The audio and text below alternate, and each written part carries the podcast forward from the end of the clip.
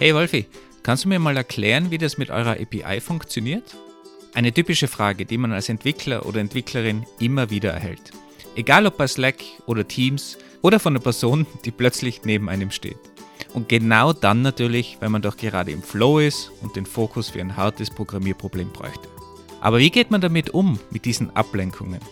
Ist es die Aufgabe vom Engineering Manager oder von mir selbst, diese Ablenkungen zu verhindern? Wie könnte man diese Probleme angehen und muss man diese Ablenkungen überhaupt verhindern? Wir besprechen einmal unsere Sicht auf die Dinge, wie unsere Teams damit umgehen und der Input aus unserer Community darf natürlich auch nicht fehlen. Und los geht's.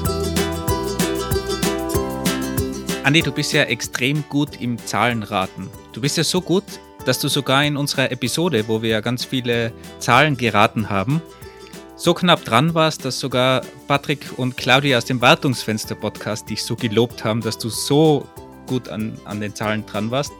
Darum starte ich jetzt mal mit einer Schätzfrage. Wie viele Leute haben wir in unserer Discord-Community? Und du darfst jetzt nicht nachschauen. 185. Moment, das muss ich jetzt nachprüfen.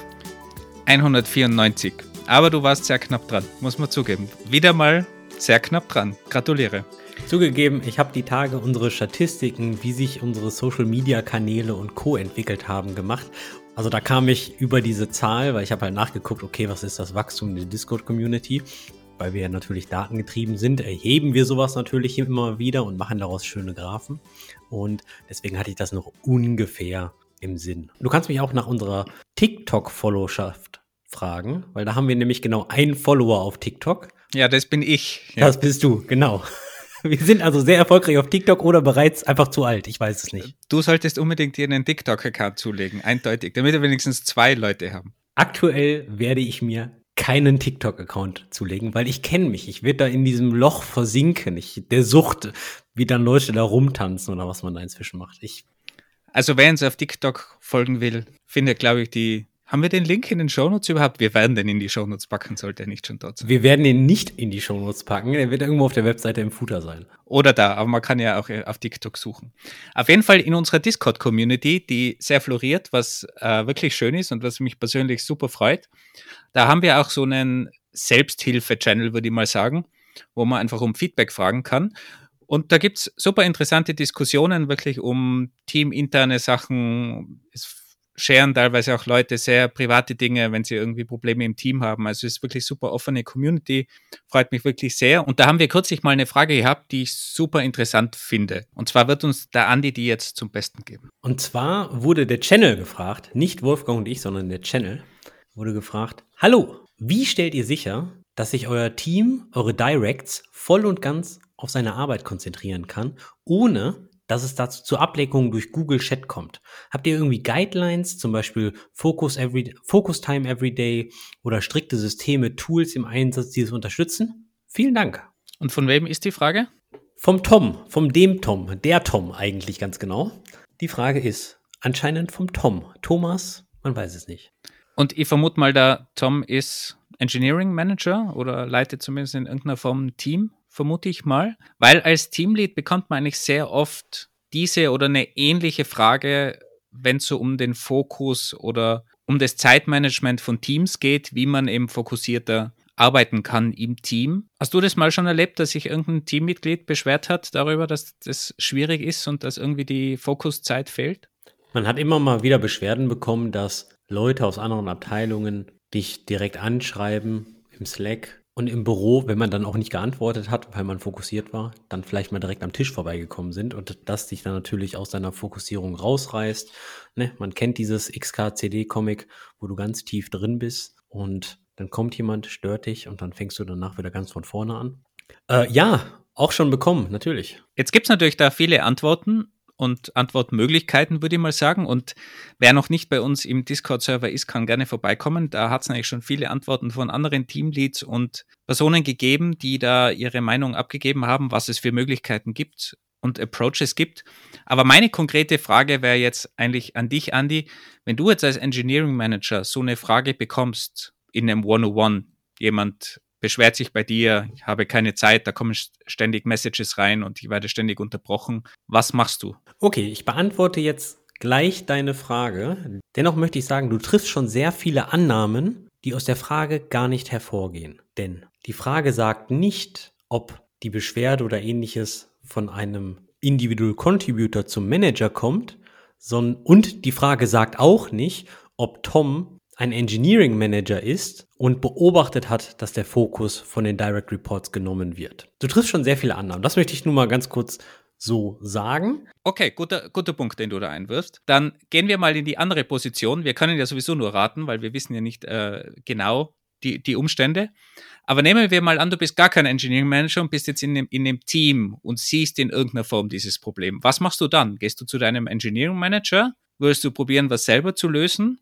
Nur damit ich das richtig verstehe. Ich beobachte, dass andere Leute aus dem Fokus gerissen werden. Genau, du bekommst es irgendwie mit, dass das halt ein Problem im Team ist. Vielleicht auch für dich selbst. Das ist ja schon ein enormer Unterschied, ob das für mich selbst ein Problem ist und ich dann nach Hilfe frage oder nach einer Lösung oder vielleicht auch nach der Erlaubnis, mehr Sachen zu ignorieren und Leute wegzuschicken oder ob ich als Individual Contributor das bei meinen Peers beobachte und mich dann vielleicht einmische oder sie darauf anspreche, weil im Endeffekt kann ich ja nicht wissen, ob meine Peers ein Problem damit haben. Weil, machen wir uns mal nichts vor. Wenn du unterbrochen wirst, dann will jemand was von dir.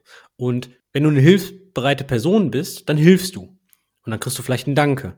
Und vielleicht sogar so ein Shoutout in deiner internen Social-Plattform. Hey, vielen lieben Dank, Christian, dass du mir bei dem dringenden Kundenproblem geholfen hast. Und das ist ja auch Wertschätzung, das ist ja auch ein tolles Gefühl, psychologisch gesehen. Deswegen, wenn ich als Peer jetzt sehe, meine Kollegen werden immer rausgerissen, kann ich ja erstmal gar nicht wissen, ob die das wirklich stört oder ob die nicht auch einen Vorteil daraus ziehen und sagen, hey, das fühlt sich gut an, weil da hat jemand ein akutes Problem und ich konnte helfen. Okay, dann nehmen wir mal an, du, du hast das Problem. Wie würdest du damit umgehen?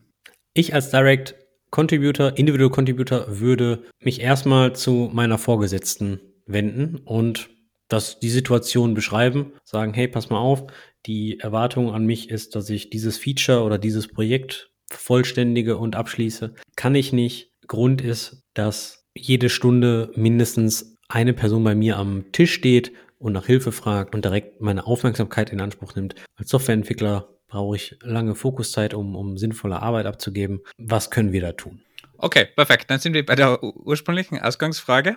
Wenn du jetzt auf die Engineering Manager Seite wechselst und ich glaube, du warst ja auch Engineering Manager von einem sehr serviceorientierten Team, also von einem, wird euer Team damals geheißen, Software Operations, oder? Also Teamnamen sind ja auch immer Schall und Rausch. Ne? Am Anfang hieß es Process Team, dann hieß es Software Operations Team, irgendwann hieß es Cloud Operations Team.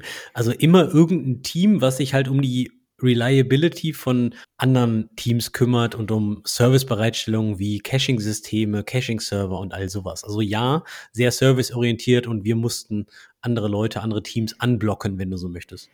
Also in dem Fall ja prädestiniert dafür eigentlich, dass von außen sehr viel reinkommt an irgendwie Fragen und sonstige Dinge. Wahrscheinlich noch mehr als bei einem Developer-Team, aber bei Developern kommt es natürlich genauso vor, weil du arbeitest mit fremden APIs von anderen Teams, musst irgendwas wissen, die POs wollen was wissen. Also im, im, im Endeffekt jeder, der irgendwie in einer Art DevOps-Infrastruktur oder ähnliches arbeitet, der ist in einer Art Dienstleistungsteam, weil du selbst erstellst ja in der Regel nicht das Produkt, wofür Geld verlangt wird, sondern du erstellst oder managst ein internes Produkt, was andere befähigen soll. Und deswegen ist das ja sehr dienstleistungsnah natürlich. Okay, also dann kommt der kleine Individual Contributor Andy zum kleinen Engineering Manager Andy. Oder ist es dann der große Andy? Keine Ahnung. Der andere Andy, Andy 2, Andy 1 zu Andy 2 und sagt, wir haben das Problem im Team. Was würde dann der Engineering Manager Andy sagen? Du hast schon gesagt, du würdest Gegenfragen stellen. Du würdest nicht nichts sagen, sondern Gegenfragen stellen. Was, wär, was wären diese Fragen? Genau, ich würde ich würd in so eine Art Coaching, nicht Mentoring-Rolle, sondern in eine Coaching-Rolle verfallen. Und verfallen hört so, so ich kann dagegen nichts tun an, so mache ich es nicht. Ich würde da aktiv reingehen und versuchen, mit Gegenfragen die Situation zu verstehen. Wie willst Mom, du Moment, bevor, bevor, du das äh, beantwortest, du hast jetzt gesagt, du würdest nicht in die Mentoring-Rolle verfallen, sondern in der Coaching-Rolle bleiben. Woran legst du das fest? Wann du in die Mentoring-Rolle oder, oder was ist für dich der Unterschied überhaupt? Spannende Frage und ich werde jetzt, glaube ich, von diversen Coaches und Mentoren geschlagen, aber mein Verständnis von Coaching und Mentoring ist äh, wie folgt. Coaches helfen Personen, selbst das Problem zu lösen, mittels Gegenfragen, Reflexion und Co. Zumindest wird die Reflexion ähm, angeleitet und getriggert. Bei Mentoren ist es eher so, dass aktiv nach Hilfe gefragt wird und die Mentoren dann sagen können, also ich war in so einer Situation auch mal, damals habe ich das so und so gelöst. Ja, dass man dann wirklich aktive Lösungsvorschläge sucht, wie der Mentor es gelöst hat. Das heißt nicht, dass man die Lösung kopieren sollte, aber ein Coach gibt in der Regel, sagt nicht, mach das, mach das. Mentoren sagen das auch nicht, aber Mentoren verweisen dann oft auf sich, weil sie in der Regel ja mehr Erfahrung haben als, als der Mentee. Und wie entscheidest du das jetzt, was du machst? Also bei der Frage ist das für mich relativ klar, zumindest im, im ersten Ansatz. Und zwar denke ich, dass Fokuszeit auch enorm viel Arbeit von dem Individual Contributor ist. Also ich denke, bis zu einem gewissen Grad kann ein Individual Contributor die Fokuszeit selbst steuern und auch selbst erlauben und auch selbst andere Anfragen ignorieren. Wenn dieser Grad ausgereizt wird, dann kommt die Hierarchie und die politische Seite und die Organisationskultur und Co., wo dann wirklich dann der, die Vorgesetzte auch helfen kann. Aber da ich die ganze Situation noch nicht kenne, wie viel der Individual Contributor wirklich denn schon selbst tut, würde ich erstmal in eine Coaching-Rolle verfallen. Während du ge geantwortet hast, habe ich mir eigentlich überlegt, äh, wie ich das entscheide, weil ich hätte es auch nicht auf Anhieb äh, sagen können. Aber ich glaube, ich würde es festmachen, erstens, wie viel Zeit ich habe, natürlich in irgendeiner Form. Also wenn man natürlich ausführlich Zeit hat, darüber zu sprechen in dem 101, dann kann man immer mehr coachen, meiner Meinung nach. Moment mal, und wenn du die Zeit jetzt gerade nicht hast, dann nimmst du dir die am nächsten Tag, oder Wolfgang?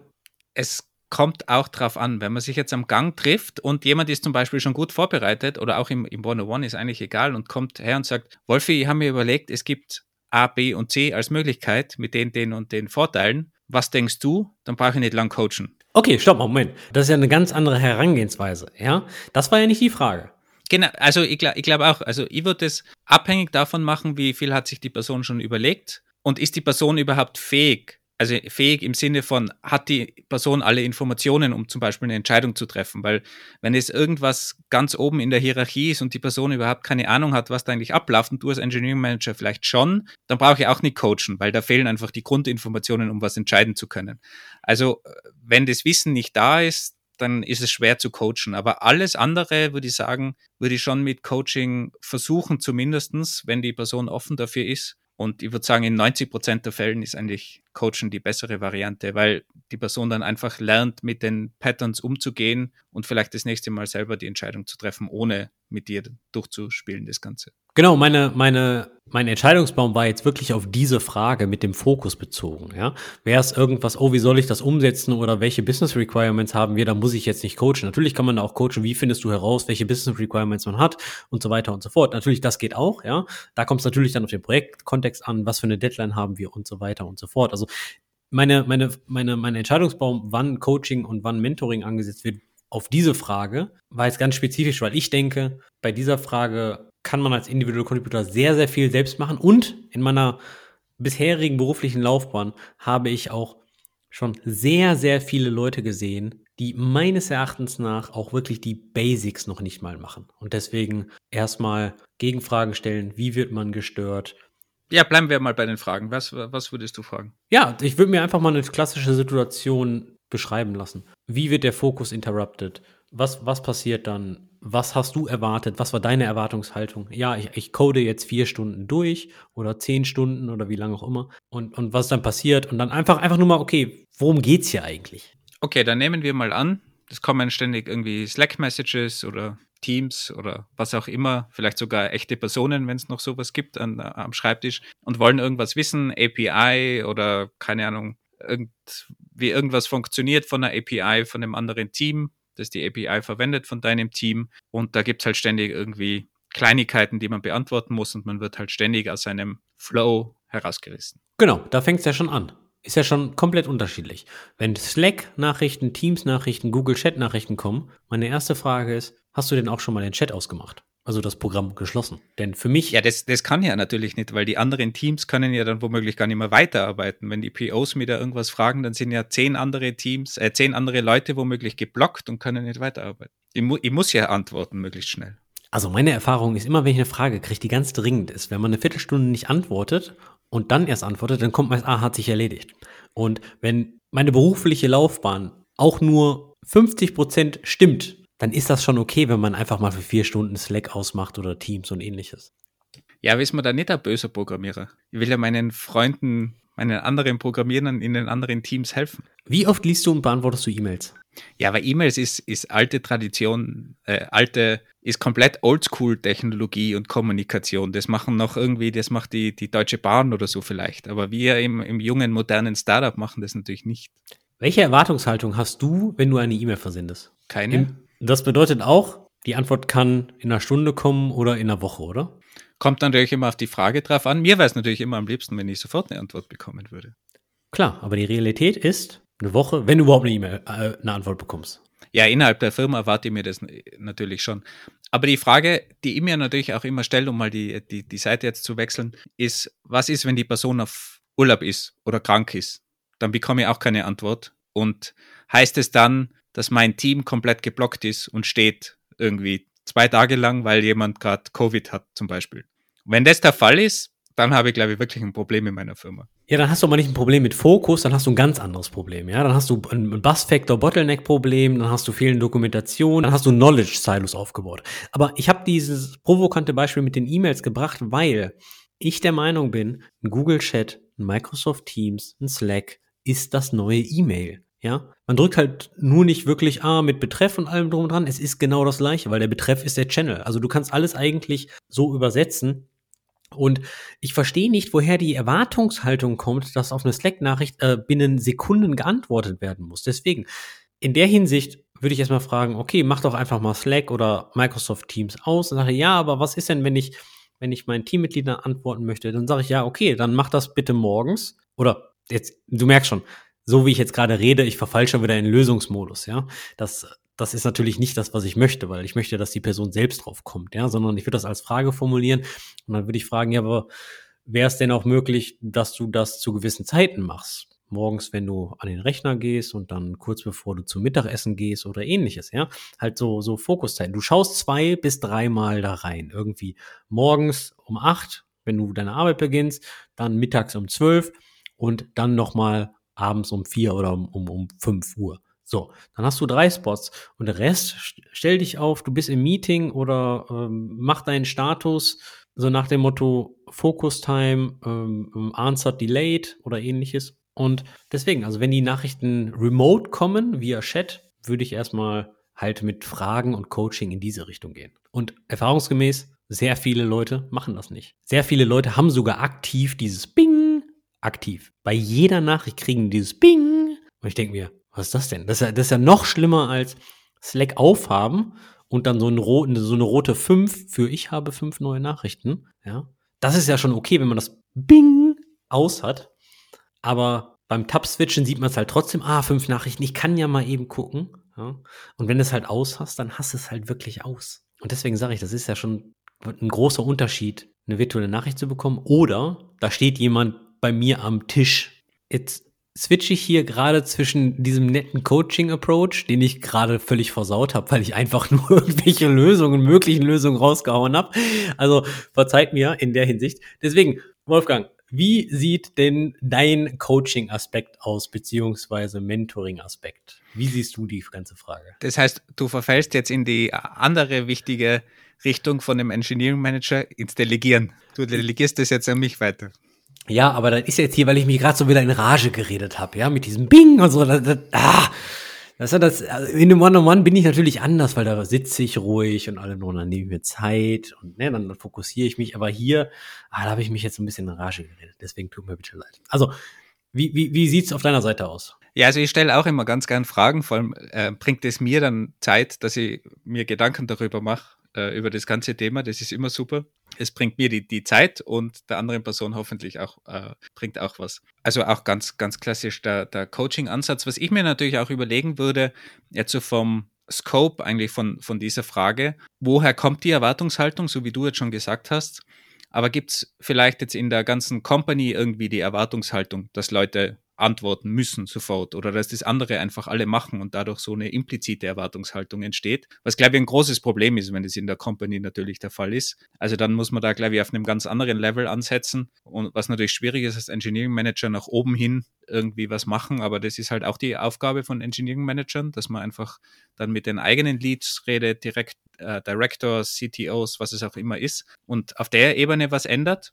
Und sonst würde ich mir auch eben die Frage stellen, hat dieses Problem nur eine Person oder, oder mehrere Personen im Team. Also wenn jetzt eine Person auf mich zukommt und, und sagt, wir haben, meistens ist es ja so, wir sind alle, weil es sagt ja nie jemand, ich habe das Problem, ganz oft ist es, wir alle haben das Problem automatisch. Dann würde das auch mal raus, probieren rauszufinden, haben das Problem wirklich jeder im Team oder ist es ein teamweites Problem? Weil dann würde ich probieren, diese Coaching-Session aufs Team überzustülpen. Also dass man wirklich einen Termin ausmacht mit den Team-Members und dann alle befragt, okay, scheinbar gibt es dieses Problem, wir werden zu oft gefragt, wir, wir bekommen ständig irgendwelche Messages rein, gerade so wie du es gehabt hast, als, als serviceorientiertes Team hat man wahrscheinlich ständig den, den Input. Und dann kann man sich als Team in der Gruppe überlegen, was kann man dagegen tun und was für Möglichkeiten gibt es, darauf zu reagieren. Zum Beispiel der Klassiker ist halt, dass man einen Channel hat, ich glaube, ihr hattet das dann am Ende auch, wo alle Anfragen gestellt werden können. Und dann gibt es halt immer eine verantwortliche äh, Person pro Tag oder so, die die ganzen Fragen annimmt. Dann hat der Rest zum Beispiel vom Team die Ruhe. Also sowas kann ja unter Umständen auch der Fall sein. Ich habe gerade so viele Antworten in meinem Kopf. Also erste Thematik ist diese implizite Erwartungshaltung. Ich meine, was, was erwartest du? Die meisten Firmen führen irgendwie sowas wie Slack, Microsoft Teams ein, um dynamischer, um agiler zu sein, um schneller zu kommunizieren. Ja? Und irgendwann denkt sich halt die Personalabteilung oder interne Kommunikationsabteilung aus, oh, wir müssen Kommunikationsregeln festlegen. Ja? Ich finde es immer schwierig, diese Kommunikationsregeln festzulegen, denn das ist Kultur. Ja? Wenn jetzt unter eine, eine spaßige Nachricht die ganzen Emojis fliegen und jeder hat die Möglichkeit, neue Emojis in Slack einzufügen, dann ist das halt schon eine gewisse Art von Kultur und diese Freiheit auch zu lassen. Und jetzt jedes Mal diese Regel, ja, ihr müsst nicht sofort antworten. Es ist schön, wenn man diese Regel setzt und aufschreibt, aber es ist halt immer noch so, okay, wie lebst du das? Ja, und die meisten Leute leben es halt, schnell zu antworten. Da muss man einfach ganz offen und ehrlich drüber stehen. Also da muss man dann einfach hart bleiben. Ja, wie es so schön heißt, die Kultur ist das, was jeder macht. Aber ich muss schon sagen, also gerade im, im Tech-Umfeld, wo halt auch anders gearbeitet wird, wo Fokus extrem wichtig ist, finde ich auch, dass es die Aufgabe zum Beispiel von dem CTO ist, genau darauf zu achten. Und wenn er merkt, bei den Dev-Teams ist es ein Problem, dass er zum Beispiel auch kommuniziert, das muss ja keine geschriebene Regel sein, aber dass der zum Beispiel sagt, okay, unser Chat, unser Slack ist asynchron. Und asynchron heißt auch, dass Developer in den Flow kommen müssen und dass das einfach wichtig ist. Und das ist ein Unterschied, ob das ein CTO an oberster Ebene sagt oder eben nur irgendein Engineering Manager oder überhaupt nur jemand im Team probiert, das zu äh, voranzutreiben, wenn halt in der Firma einfach normalerweise ganz schnell Nachrichten herumfliegen. Also ich glaube, das ist schon die Aufgabe vom Management, das dementsprechend in die richtige Wege zu lenken, ohne da jetzt irgendwie harte Regeln oder sowas aufzustellen. Guter Punkt. In der Remote First Company ist asynchrone Arbeit, ich sag mal so ein First Citizen. Also da ist das gelebt. Da geht's gar nicht anders, weil jeder sitzt gegebenenfalls sogar zu anderen Zeitzonen. Das ist die eine Baustelle. Die zweite Baustelle, wenn man das nicht irgendwo aufschreibt, dann hat man das Problem, der CTO sagt das irgendwie beim All Hands und alle New Joiner, alle Leute, die nach dem All Hands anfangen, kennen diese Regel nicht. Und umso schneller du neue Leute anstellst, je mehr und mehr verwässert sich diese Ansprache, Slack ist asynchron. Das ist ein Riesenproblem, weil du sagst es ja in diesem Moment und somit nur für diese Leute, die jetzt zuhören, aber nicht für alle Leute, die danach kommen. Das ist die eine Baustelle. Und was du jetzt gerade mit dem, mit, dem, mit dem Channel gesagt hast, dass du einen Channel hast, Leute kommen dahin, stellen die Fragen und du hast dann einen, ich sag mal, einen Channel-Beauftragten, der für eine Woche dann die Fragen beantwortet. Kann man machen, geht natürlich in den Lösungsansatz, irgendwie diese Anfragen zu kanalisieren und halt zu strukturieren. Es ist genauso wie ein IT-Helpdesk, weil ein IT-Helpdesk ist eigentlich nichts anderes. Da kommt jemand, der will einen neuen Laptop haben oder hat Probleme mit seinem Outlook, weil das Fenster nicht geschlossen kriegt oder ähnliches, weil es ist ja nichts anderes. Das bedeutet, da kann auch ein Jira-Ticket erstellt werden. Dann geht das alles in eine Queue und jemand arbeitet das ab. Das Tolle an diesen Arten ist natürlich, dass man je nachdem, nach dem Fragenvolumen, wie viele Fragen man bekommt, dass man natürlich dann hinterher hingehen kann, nach einem Monat und durchschaut, okay, wie oft kommt denn dieselbe Frage und da kann daraus das irgendwie ein Feature in das Produkt einbauen als Self-Service oder Dokumentation schreiben oder, oder, oder. Das ist natürlich eine, eine tolle Sache. Aber es ist natürlich auch immer so eine, wie soll man sagen, so eine, so eine Schmerzenswoche, ne? weil niemand ist gerne dieser Channel-Beauftragte für eine Woche, weil du kannst ja in der Regel nicht wirklich viel machen, weil du hast ja nicht so viel Fokuszeit, weil du kriegst ja öfters Fragen und so. Also das macht ja keinen Spaß. Das ist so wie eine Woche On-Call inklusive nachts, wo du sechs Incident die Woche hast. Also das macht halt auch keinen Spaß, egal wie viel Geld du kriegst. Der Vorteil, den du jetzt gerade erwähnt hast bei so einem Channel, wenn da vielleicht schon Sachen drinstehen, die man schon mal beantwortet hat, das ist das Paradebeispiel, wenn da irgendein Bot oder ein LLM im Hintergrund irgendwie mitläuft, das dann darauf hinweist, hey, diese Frage gab es schon einmal. Hast du das mal in der Realität erlebt oder in der Praxis? Es gibt ja schon so Plugins. Hast du irgend sowas schon mal erlebt, wie die funktionieren oder ob die irgendwo im Einsatz sind? Wenn ich jetzt an aktuelle an aktuelle Large Language Models denke, dann denke ich nicht daran, hey, diese Frage gab es schon mal, sondern dass der eher dann versucht, eine Antwort auszuspucken, die ich dann sehr gefährlich finde, weil diese LLMs ja eher die Worte generieren, anstatt die Fakten rauszuholen. Aber ja, ja, aber das kann ja auch mitle das kann ja mitlernen, das LLM. Oder eben auch nur darauf hinweisen. Da gab es eine Frage schon, die so ähnlich war. Genau, also wenn man, wenn man die Funktionalität darauf begrenzt, hey, eine ähnliche Frage wurde dargestellt, ich glaube, das kriegen LLMs gut hin direkt die Antwort zu generieren und dabei sicherzustellen, dass es die richtige Antwort ist, ist, glaube ich, immer noch ein bisschen schwierig. Aber nein, habe ich so noch nicht, zumindest nicht im internen Chat oder ähnliches gesehen. Was man natürlich schon gesehen hat, ist, wenn du irgendwo eine Frage eintippst und dir dann ein Bot automatisch irgendwie einen Link zu so einer FAQ oder ähnliches schickt. Also sowas schon. Und ja, das hat dann hier und da auch mal ganz gut funktioniert. Aber das macht Google auch ganz gut, muss ich zugeben. Dafür brauche ich jetzt kein LLM. Ja, ja, es geht ja wirklich um, um interne Chats normalerweise. Also ich kann mir auch nur erinnern, ihr habt das schon ein paar Mal erlebt, aber das war sehr, sehr rudimentär und natürlich noch vor der LLM-Zeit. Äh, würde ich sehr spannend finden. Also wenn jemand das in der Praxis irgendwie verwendet, so ein Bot oder sowas in der Richtung, bitte meldet euch bei uns mal und, und lasst uns wissen, wie das funktioniert. Am besten in unserer Discord-Community. Also ich glaube halt schon, dass dies in Zukunft auch schon so, so einen gewissen Standard wird. Doch auf der anderen Seite denke ich, dass ziemlich viele deutsche Firmen oder auch internationale Firmen gerade immer noch mit den Datenschutzrichtlinien ein bisschen kämpfen. Okay, inwieweit kann man denn so eine KI oder so ein LLM auf meine Daten loslassen? Habe ich das noch, habe ich da eine Hosted Version oder so eine Secure Version oder nutze ich dann das Public Chat GPT? Wie viel kostet das? Und so weiter und so fort. Ich glaube, da beißen die meisten Firmen sich gerade noch die Zähne aus, bevor das dann wirklich, ich sag mal, in der breiten Masse ankommt. Aber kommen wir mal wieder zurück zum Thema. Was würdest du denn machen, wenn wir jetzt in einer Bürosituation sind und jeder und jede Stunde steht mindestens jemand vor deiner Tischgruppe von deinem Team? Das ist ja schon eine andere Situation, als wenn das virtuell passiert. Wie würdest du da versuchen, den Fokus beizubehalten? Ja, also als Individual Contributor würde ich auf jeden Fall mal das probieren, im Team zu besprechen. Man muss ja auch gar nicht unbedingt sofort zum Engineering Manager gehen, sondern kann es ja auch mal im Team besprechen, ob das andere auch so sehen. Und ich glaube, dann ist gar nicht so viel Unterschied zwischen physikalisch und online. Du hast halt nur andere Mechanismen. Online kannst du halt einen Status setzen, du kannst in Slack sagen, die nächsten drei Stunden bin ich auf Away oder auf Focus Time oder sonst irgendwas. Und du musst im Prinzip nur in der echten physikalischen Welt eine ähnliche Message finden. Und die ist vielleicht jetzt nicht so klar kommunizierbar, aber im Prinzip kannst du dasselbe machen. Du kannst Kopfhörer aufsetzen und vielleicht intern wenigstens die Regel aufstellen, wenn man Kopfhörer aufhat, dann will man ungestört sein. Du kannst einfach probieren, dich möglichst nicht ablenken zu lassen mit Kopfhörern und in einem Bild zu, zu starren. Teilweise funktioniert das auch, dass Leute dann sich nicht trauen, dich anzusprechen. Das kann, kann durchaus auch funktionieren. Ja, Moment mal, obwohl man natürlich, wenn man da jetzt versucht zu starten und jemanden im Augenwinkel sieht, dann hat man den Fokus ja schon verloren. Also dann ist es ja auch egal. Ja, aber vielleicht wird es dann mit der Zeit weniger, weil es sind ja doch immer die, dieselben Personen meistens. Und sonst muss man halt noch, noch härtere Geschütze auffahren. Also man kann ja irgendwelche, schon erlebt, dass irgendwelche Fahnen oder Do Not Disturb Me Schilder quasi aufgestellt werden. Also auch sowas habe ich schon in der Realität miterlebt. Hast du das Fun jemals funktionieren sehen?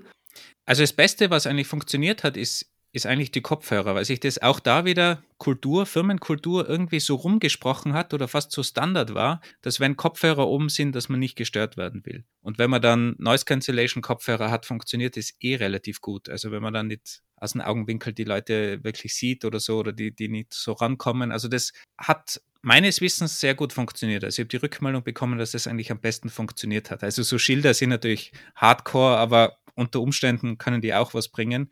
Oder einfach, dass man halt die Tische so anordnet, dass es vielleicht schwieriger ist, einfach auf einen zuzukommen. Und die andere Variante ist, ist einfach auch den, den PO zum Beispiel vorzuschicken. Dass man einfach immer die Leute weiterleitet an den PO und vielleicht schleift sich dann irgendwann ein, dass der PO verantwortlich ist für sowas. Also da würde den PO einfach auch einspannen. Was ich auch schon erlebt habe, viele Firmen haben ja dieses Flexi-Desk-System, dass man gar keinen festen Sitzplatz mehr hat, sondern sich eigentlich überall hinsetzen kann oder sich vielleicht sogar jeden Morgen einen Tisch buchen muss, weil gar nicht mehr genug Tische für alle Mitarbeiter vorhanden sind. Und ich habe auch schon erlebt, dass jemand kommt zu unserem Team, weil die Person was fragen möchte und alle sitzen da total fokussiert. Noise Cancelling Headphones sind am Coden oder am was auch immer machen. Die Person hat sich dann in die Nähe gesetzt an einen leeren Schreibtisch, hat gearbeitet und hat gewartet, bis die Person, die er kontaktieren wollte, aufgestanden ist und in die Küche gegangen ist oder ähnliches, um sich einen Kaffee zu holen. Und ist dann hinterher, um dann die Frage zu stellen. Was hältst du von diesem Approach? Äh, super höflich. Also, äh, wenn man das machen kann, ist natürlich super, aber ist natürlich auch hardcore, wenn man, wenn man so viel Zeit investieren muss. Aber auch da bin ich wieder der Meinung, wenn man das wenn man den Approach aus der Online-Welt in die physikalische überträgt, dass man so einen Channel hat, dann muss man halt auch wieder ein Schild haben oder so, ich bin der Verantwortliche, der für Fragen da ist. Weil ich kenne das selber, das ist verdammt unsympathisch. Du gehst zu einem Team hin und jeder dreht den Kopf weg. Nur nicht zu mir. Bitte, so in der Richtung. Und du denkst dir, oder, oder teilweise auch eine Einzelperson, du sitzt dich zu, eine, zu einer Einzelperson hin und die ignoriert dich einfach. Wie früher der Lehrer, ne? Wenn er eine Frage gestellt hat in der Schule. Also, das ist teilweise wirklich extrem hart und ich finde das auch sehr unsympathisch. Also ums, umso strukturierter das Ganze ist und das Team für sich strukturiert und eben vielleicht eine Anlaufposition schafft in der physikalischen Welt, irgendeinen, ich bin da, wie habt ihr das immer genannt online? Der Mensch, der zuständig ist an dem Tag? In der aktuellen Firma nennt das Kafka-Team, weil wir haben für jedes Datenbankprodukt haben wir so ein, so ein Ask Kafka, Ask Postgre Channel. Und das Kafka-Team nennt die Person, die den Ask-Channel, Ask Kafka maintaint, den Zookeeper.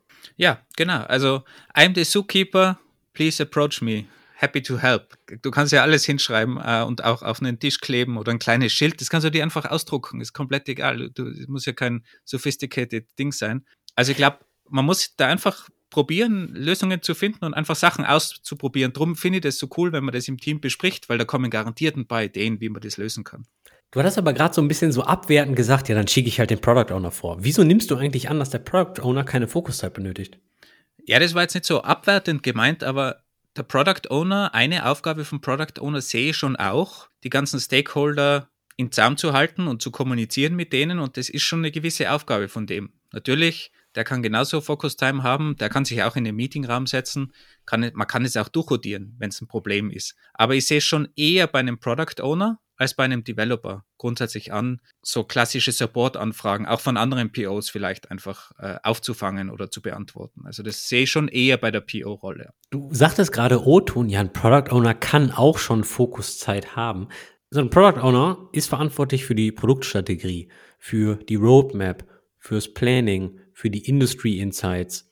Wohin geht die Industrie? Was wollen die Kunden? Wie verhält sich eigentlich gerade der Markt und so weiter und so fort? Das ist ein Knowledge Worker wie, wie, wie Softwareentwickler auch. Wie, wie kommst du darauf, dass, dass, also, also wenn ich jetzt, wenn ich mir jetzt den, den Artikel von Paul Graham, Makers Schedule and Manager Schedule in den Kopf rufe, dann hört sich das so an, als würdest du sagen, dass der Product Owner eher in die Manager Schedule passt, anstatt in die Maker Schedule. Ja, ich würde auf jeden Fall sagen, dass der Product Owner in seiner Rollenbeschreibung Stakeholder Management drin hat. Hingegen Developer hat kein Stakeholder Management oder Communication mit Stakeholdern. Standardmäßig Bitte? im Produkt, also in, in, in der Job, Job Description. Also du willst mir sagen, ein Senior-Entwickler hat kein Stakeholder Management drin? Aber hallo. Sogar, es wird ja, sogar umso wichtiger. Ja, klar, umso, umso höher, umso mehr, das, das stimmt schon.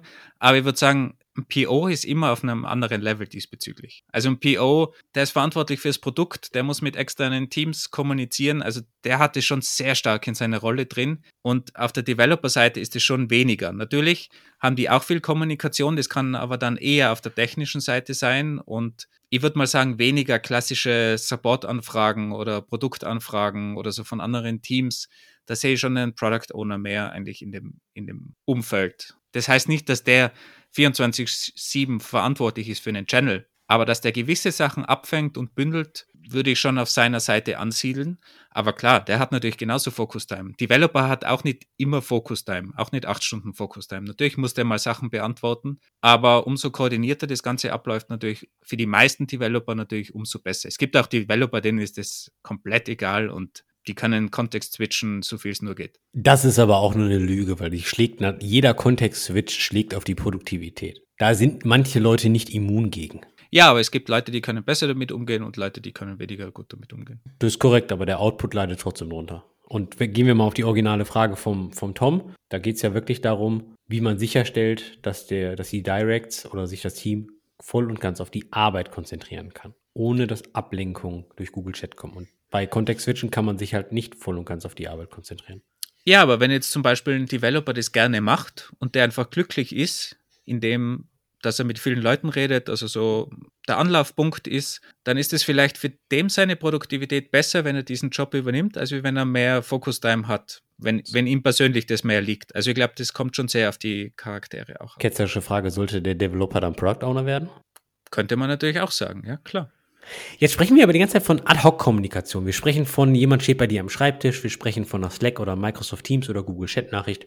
Aber wie sieht es denn aus, wenn ich dir du, Wolfgang, alter Mid-Level-Software-Engineer. Ah, aber immerhin bin ich schon Mid-Level. Früher war ich aber Junior, äh, Junior Developer bei dir. Auch du wurdest promoted über 100 Episoden. Ja, danke, ja. Was ist denn, wenn ich dir diverse Meetings über einen 8-Stunden-Tag alles so immer mit so einer Dreiviertelstunde Pause dazwischen reinsetze? Ich meine, Warum Meetings, kannst du mir überhaupt Meetings reinsetzen? Weil ich dein Manager bin. Sind die Rollen hier im Podcast nicht klar? Müssen wir, müssen wir darüber noch drüber iterieren? Also, ich meine, dein zerfetzter Kalender ist ja keine Ad-Hoc-Kommunikation, aber sie zerstört ja auch den Fokus. Wie gehst du daran? Ich würde fast sagen, dass das genau die gleiche Fragestellung ist wie bei den Slack-Messages, nur halt auf einer anderen Ebene und vielleicht ist es halt nicht nur eine Message, sondern ein langes Meeting.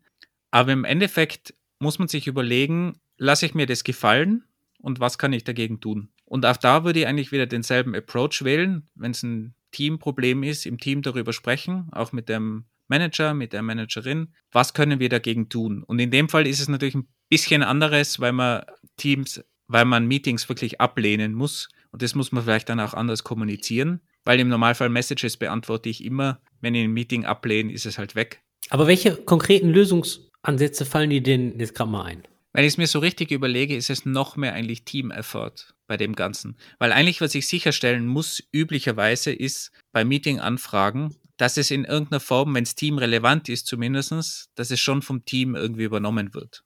Also dass vielleicht eine Person vom Team hingeht, sofern es relevant ist natürlich fürs Team. Also das ist eine Grundsatzfrage, ist es relevant oder nicht. Aber ich habe das schon sehr oft erlebt, dass sich da so eine, dass sich da so ein Prozess einschleicht, dass man immer das gesamte Team einlädt und dann erwartet man oder das Team denkt sich, es müssen möglichst viele Leute hingehen. Und das ist schon ein Grundproblem. Also da würde ich sagen, ist halt dann sinnvoll, dass man eine Person schickt, zum Beispiel nur als, als Team. Finde ich übrigens auch ein Problem bei E-Mails, wenn man einfach immer alle CC setzt, weil auch das kann in extreme Probleme enden, dass man dann so viele E-Mails hat und keiner liest sie mehr und es killt eigentlich mehr Zeit, als es irgendwie bringt, die Informationen so zu distributen. Also mit Maß und Ziel macht es, macht es sicher Sinn, also wenn es um, um Teams geht. Und ganz allgemein hast du ja gerade einen super tollen Blogartikel geschrieben zu dem Thema.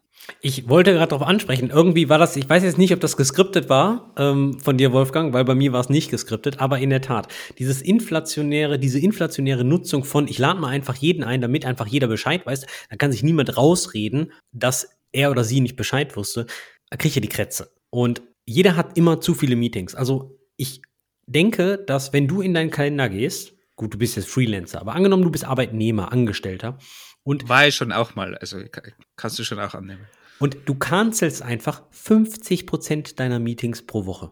Ich denke, für dich, für deinen Arbeitsalltag ändert sich sehr, sehr wenig. ja, denke, das würde ich unterschreiben, ja.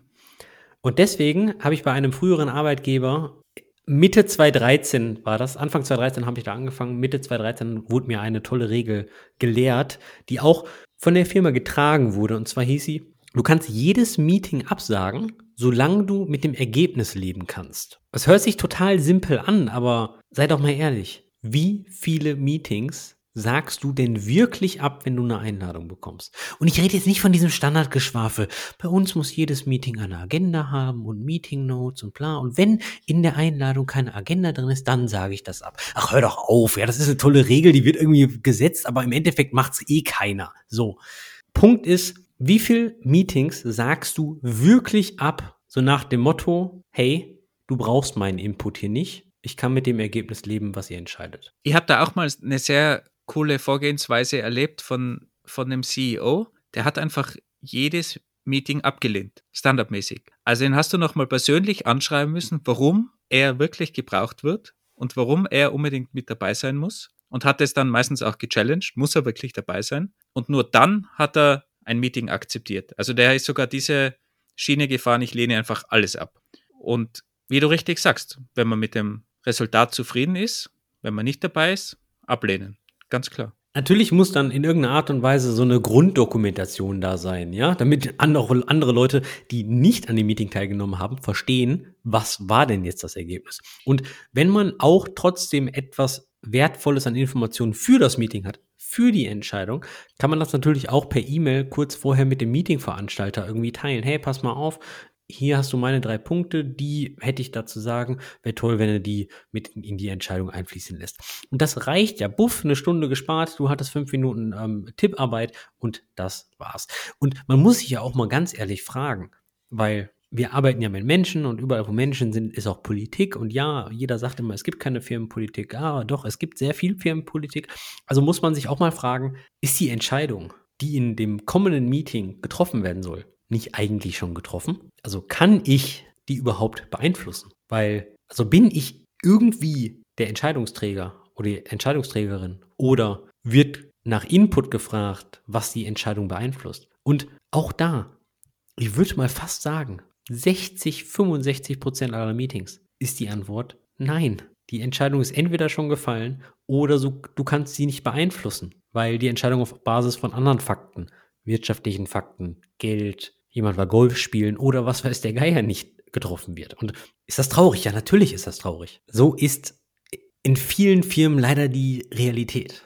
Was man sich auch noch fragen kann, ist, kann man wirklich was beitragen zu dem Goal von diesem Meeting? Also kann ich da wirklich irgendwie Input geben? Habe ich da Wissen, was wichtig ist? Und sonst einfach rausnehmen. Und wenn der anderen Person wirklich wichtig ist, dass du wirklich trotzdem kommst, dann wird sie dich schon nochmal fragen, wenn du rejectest. Also auch da einfach die Sinnhaftigkeit hinterfragen, wie weit man etwas beitragen kann. Oder natürlich, wenn die Information so wichtig ist, die man da rausbekommt, ist das auch was anderes. Aber es gibt schon sehr selten, muss ich sagen. Also die meiste Zeit hat man die Information dann eben Nachhinein über irgendein Protokoll oder es wird was announced, was dann entschieden wurde. Und wenn man diese Regeln beachtet, dann ist man wahrscheinlich relativ schnell bei 50, 70 Prozent die man ablehnen kann. Man muss ja auch nicht so radikal sein. Wenn man sagt, okay, pass mal auf, ich versuche mich mal mit dieser Regel, dann heißt das ja nicht, kannst du einfach mal 50 Prozent, kannst du erstmal mit 20 oder 30 Prozent anfangen. Ein tolles Feature, ähm, was zum Beispiel der Google-Kalender, falls ihr irgendwie Google Workspaces in der Firma nutzt, hat, ist, wenn ihr in der Wochenansicht seid, seht ihr auf der linken Seite, wie viele Stunden du diese Woche in Meeting bist.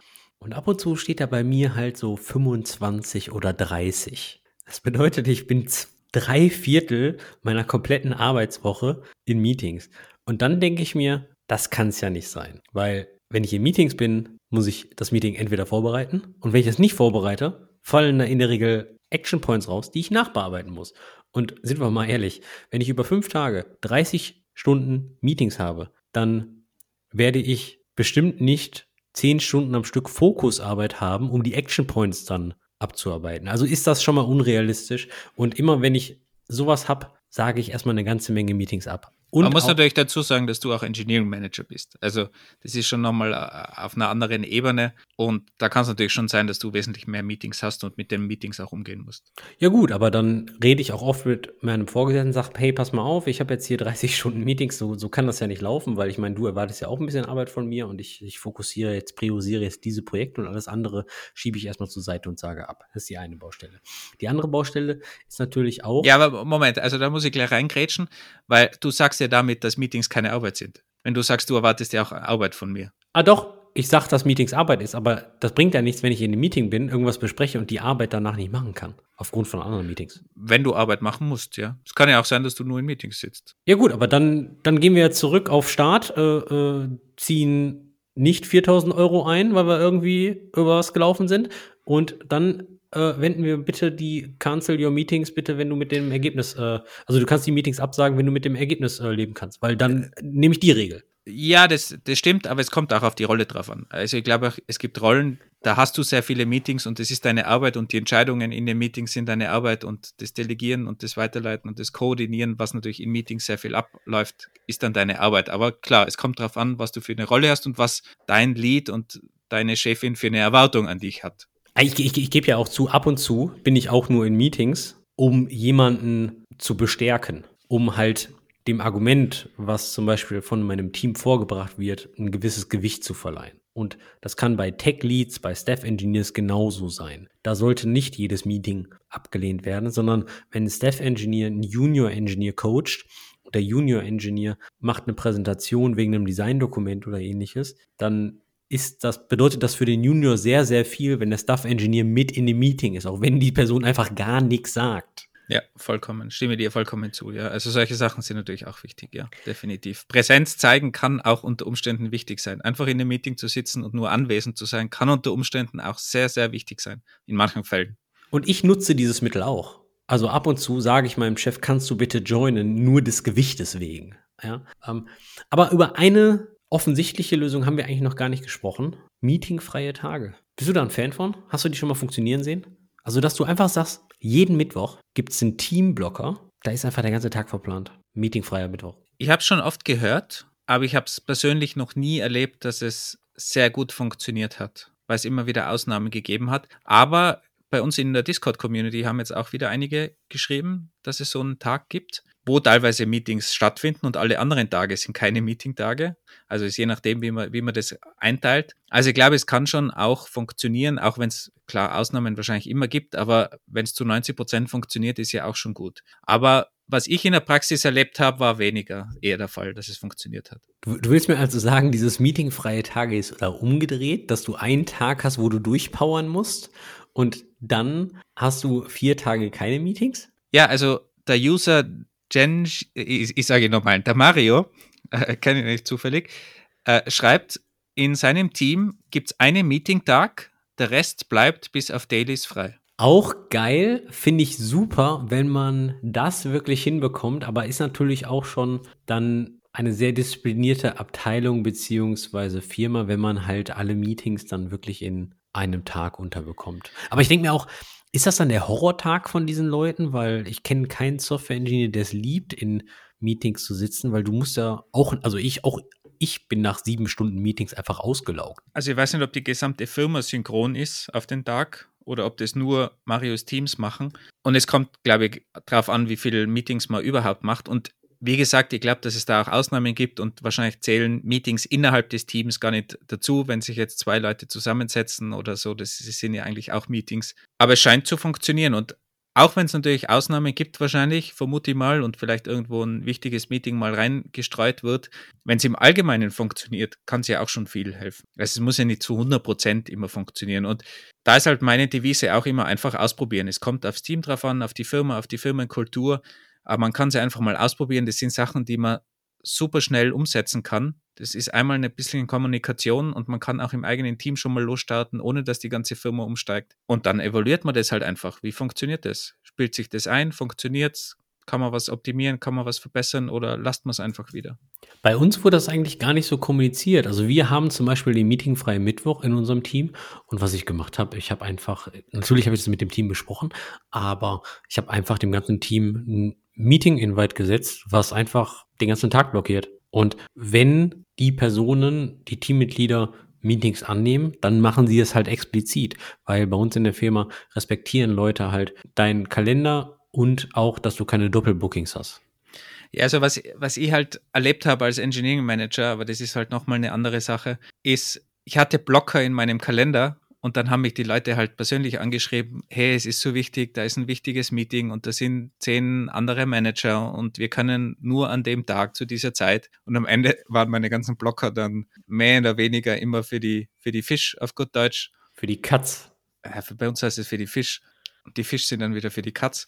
Aber kann dir natürlich passieren, je nachdem, äh, was deine Rolle wieder ist. Aber als IC solltest du das schon einigermaßen durchdrücken können, würde ich mal sagen. Ich meine, diese Anfragen kriegt man auch und die finde ich auch okay, weil im Endeffekt wird da gefragt, ja, weil was ja in der Regel passiert ist, jemand setzt dir einfach Termine rein. Und du kannst ja auch Termine haben. Niemand sagt, du sollst keine Termine haben, doch was halt immer stört ist, du hast einen Termin von 10 bis 11 und der nächste ist von 11.30 bis zwölf, also immer nur diese halbe Stunde, Viertelstunde, Dreiviertelstunde dazwischen, weil in einer Dreiviertelstunde macht man halt nicht wirklich viel. Natürlich, man beantwortet ein paar Nachrichten und so weiter, aber du hast ja keine wirkliche Fokuszeit. Diesbezüglich, mit diesen ganzen kleinen, ich nenne es mal Window-Slots, weil das sind so kleine Fenster im Kalender, finde ich, da habe ich die Tage ein Produkt gesehen, mir fällt der Name leider nicht mehr ein. Das ist ein Kalender oder das ist so eine AI oder so eine Scheduling-Software, dem gibst du Zugriff auf deinen Kalender und der versucht diese Windows-Slots, diese, diese Zwischenzeilen, da rauszuholen indem der natürlich auch die anderen Kalender prüft, wie haben die Zeit und so weiter und dann für dich die Termine zusammenlegt. Also ich finde das genial, ja, die Methode. Ich kann natürlich nicht sagen, wie dann der andere Kalender aussieht, ne? weil natürlich dann, äh, also irgendwo wird das gescattert sein. Ich hatte mal vor, wirklich vor über zehn Jahren oder vielleicht sogar 20 Jahren einen, einen Vortrag gehört, wo es genau darum gegangen ist schon, wie kann ich die Kalender möglichst synchronisieren und das waren dann so, so Wellen, die man sich vorstellen hat können, so irgendwo so eine Kurve, die nach oben geht und umso weiter die Kurve nach oben war, umso besser war der Termin bzw. der Slot und dann hat man die vielen Kurven übereinander gelegt und hat den besten Match für alle in den Kalendern und so weiter errechnet.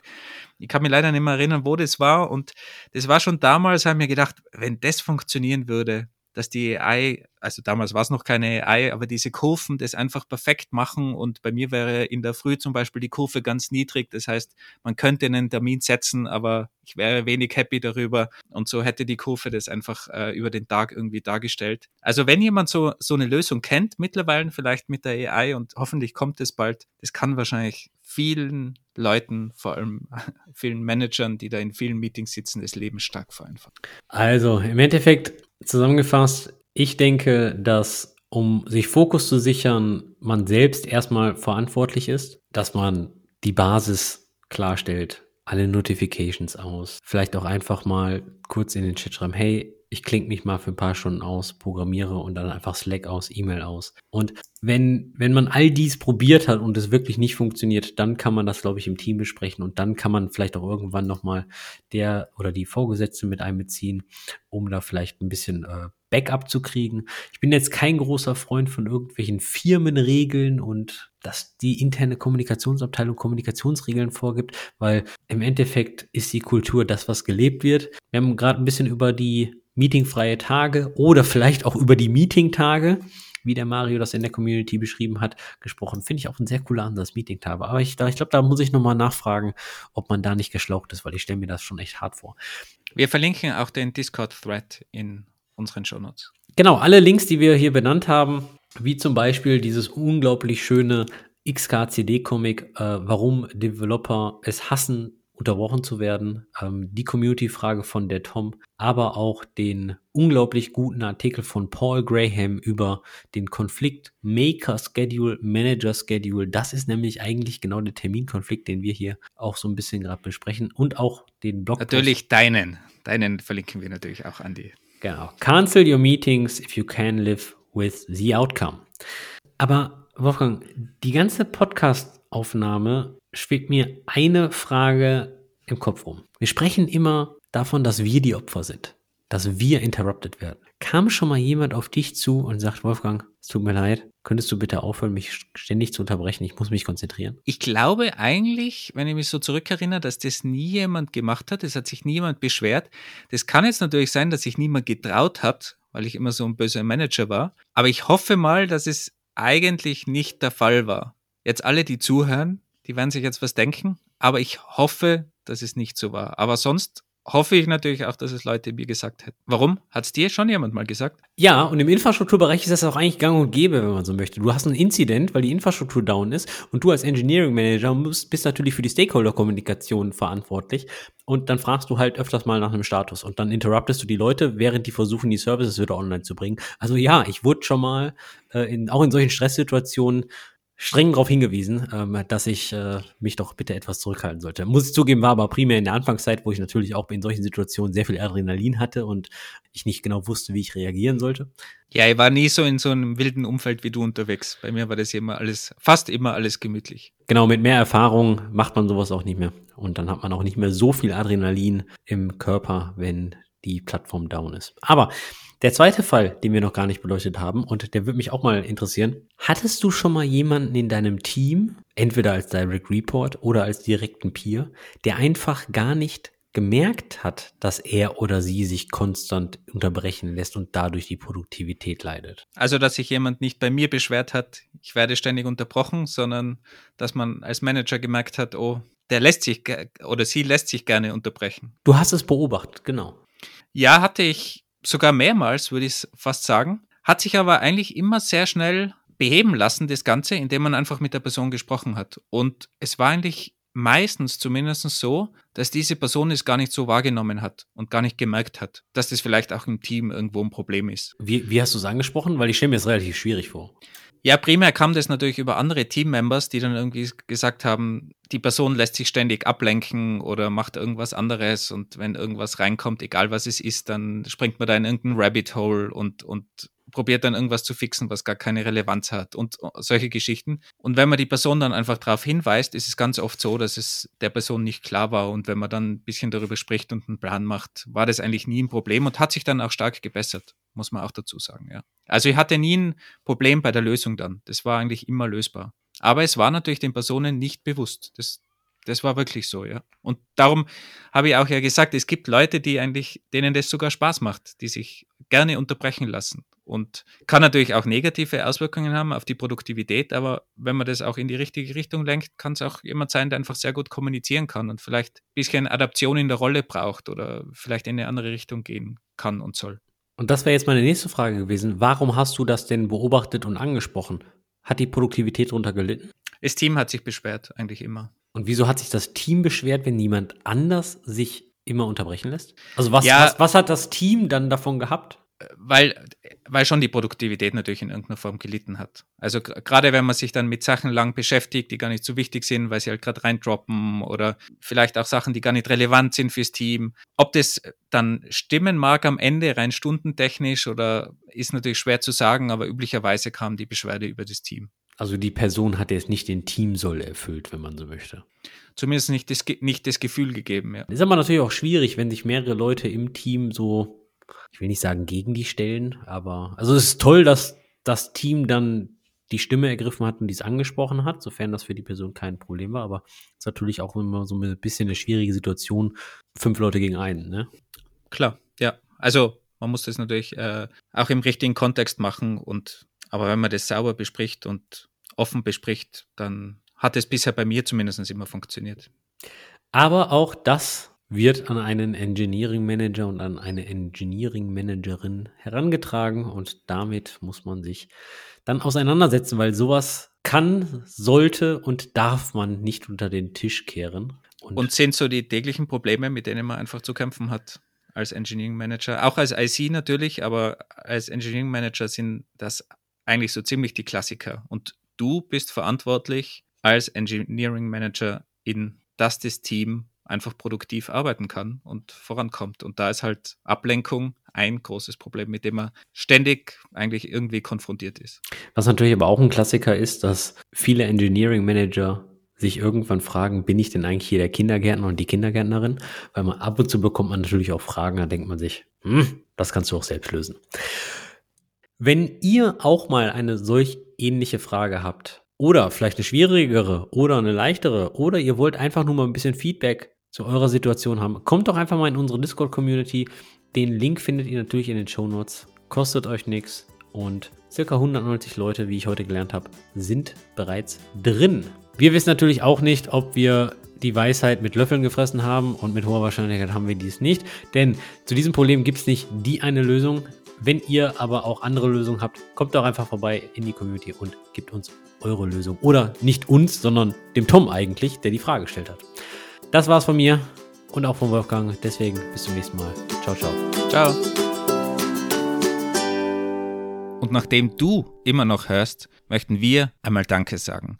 Und wenn du uns unterstützen willst, bitte empfehle uns weiter Kollegen, Kolleginnen in deinem internen Firmenchat. Auch wenn du das schon mal gemacht hast, doppelt hält immer besser. Wir alle sind auf Recommendations angewiesen. Such dir eine coole Episode aus oder auch diese Episode und empfiehl die einfach mal weiter. Würde uns extrem helfen, würde auch unserer gesamten Community helfen. Und falls du noch nicht dabei bist bei unserer Discord-Community, schau doch mal wirklich vorbei. Wir sind offen und auch froh über jeden Input, über Meinungen, über die Diskussionen, die stattfinden, damit wir da wirklich einen coolen Wissensaustausch schaffen können. Danke dir und ciao.